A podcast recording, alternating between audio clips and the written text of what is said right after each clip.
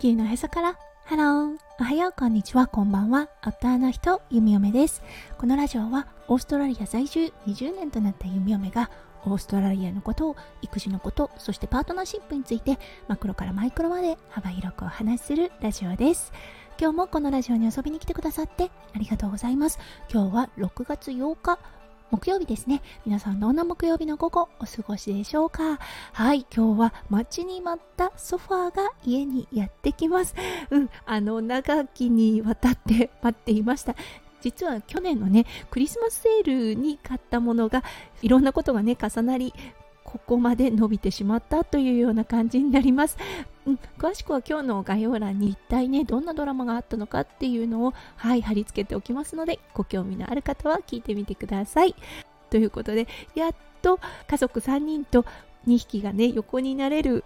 はい、ソファーがやることになります。なのでね、とってもとっても大興奮中の弓嫁です。はい、それでは最初のコーナー、ネイティブってどう話す？今日の Aussie English。今日は tedious をご紹介したいと思います。はい、これ今日のね、メインテーマの方につながる言葉なんですが、めんどくさいという意味があります。そう、弓嫁がね、見つけてしまったあることをマネージャーに報告した時、おそらくマネージャーは、はあ、It's tedious って思ったと思うんですね。はい。なので今日はね、このワードをご紹介させていただきました。はい。それでは今日のテーマに移りましょう。今日のテーマは、麻薬管理にミスがあったはい、そしてその対応についてお話ししたいと思います。それでは今日も元気に夢嫁ラジオをスタートします。はい、3日にわたって放送させていただいています。この薬剤管理、特に麻薬の管理ですね、で起こったことだったんですが、もしよろしければ、おとといと昨日の放送を聞いてからこの放送を聞いてみてください。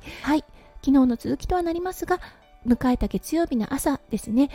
うん、月曜の朝ということで、やはりフルタイムで働いている市長さんとお話しすることができました。はい、そしてね、そこで一体何があったのかをきちんと説明することができました。うん、というのは、実は弓嫁の起こしたミスではなかったんですね。たまたま薬剤の数を数えていて、はい、他の人が起こしたミスを見つけてしまったといったような状況だったんですね。それを丁寧に説明したところ、はい、市長さんも理解してくれて、あれおかしいねということになりました。うん、あの薬剤の本数が多ければいいんです。そう多ければ問題にはほとんどならないんですね。おそらく記入にミスがあったというようなことになるのでそこはね解決することは簡単なんですが今回の案件は薬剤の本数が少なくなっていたんです。はいということでねものすごくここ緊張感を伴います。というのは残念なんですがそうやはりね医療関係者の方たちで麻薬中毒になる方決して多くはないのですがいます。はいそしてねそれが警察沙汰になるっていうのは前にあったことなんですね。弓嫁も15年勤務していますが実際に関わったことはないですがその病院で何年か前にあったんだよっていうようなお話を聞いたことがあります。やはりねオペ室であったりそしてね術後であったり麻薬なしでは痛みのコントロールというのが難しくなります。だけどね中毒性があるので麻薬というような管理になっているんですね。そうそしてねいろいろな事情があると思いますがその医療関係者の方たちがその薬剤の中毒を起こしているというようなこともあります。のでこの薬剤をね扱う看護師であったり医師はねあの責任を持ってそう記録というものをしなければいけません。はいそしてこの案件ですね。マネージャーにしてみたらめんどくさいんです。自分のミスではないのにそれをね対処しなければいけない。ただでさえ激務であってものすごく忙しい方です。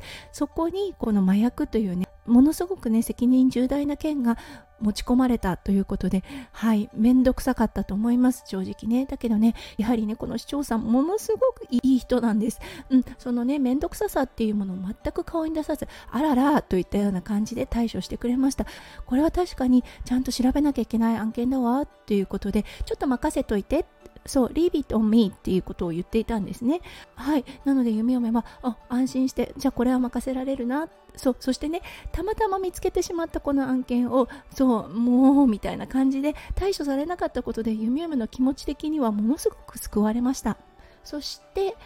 マネージャーさんがその日の手術を全部調べたそうです。患者さんの名前、手術の内容、そしてね、麻酔、うん、そして使われた薬剤の本数等を確認してまずコンピューターでチェックできるものからはいあの確認して、うん、そこで実はね解決しなかったんです。そうなので麻酔の記録ですね。ね書面の方を引っ張り出してきてそれを確認したところはい記入漏れがあったということが分かりました。ああよかったって思いました。うん記入漏れであればそうここに記入漏れがありましたといったような形であのマネージャーがサインができます。ただねこれ患者さんに投薬がされてなかった。だけど本数が足りないという形になると病院長そしてね警察が介入してそしてそこであのインタビューというかこう質問等がされる形になるんですね。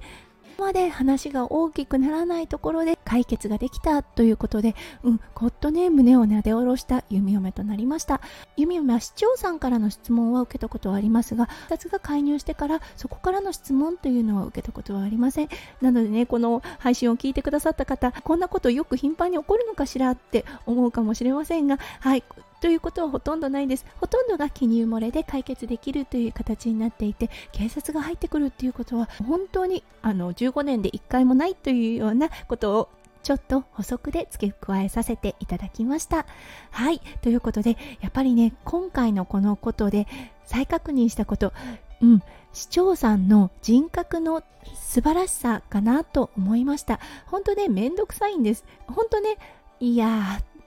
いやもうこんな時にっていう気持ちはあったと思います。そこをね顔に出さずはい任せといてっていう感じで対処してくださった。そしてこの調べている時に常にねあのイライラを出していなかったんですよね。うん、あのここがねもし人格が伴っていなければもうこんな面倒なことを持ってきてというような感じでそうあの言葉や顔に出さずとも雰囲気で出る場合っていうのもありますよね。うん、そういうことが全くなくむしろねどんと安心してなさいみたいな感じで対処してくださったのでああやっぱりこのね市長さんうん、ついていきたいなと思いました。そう上に立つ人人格が伴っている人、うん、そういう人の下につけることがもうね本当にありがたいなと思いましたはいということで今日はね長くなりましたそしてね3日間にわたってこのテーマでお話しさせていただきました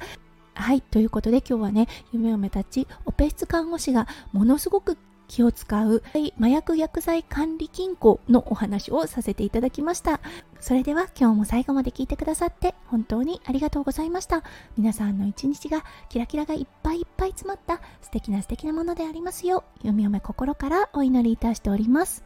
それではまた明日の配信でお会いしましょう。地球のおへそから、ハロー、弓嫁ラジオ、弓嫁でした。じゃあね、バイバイ。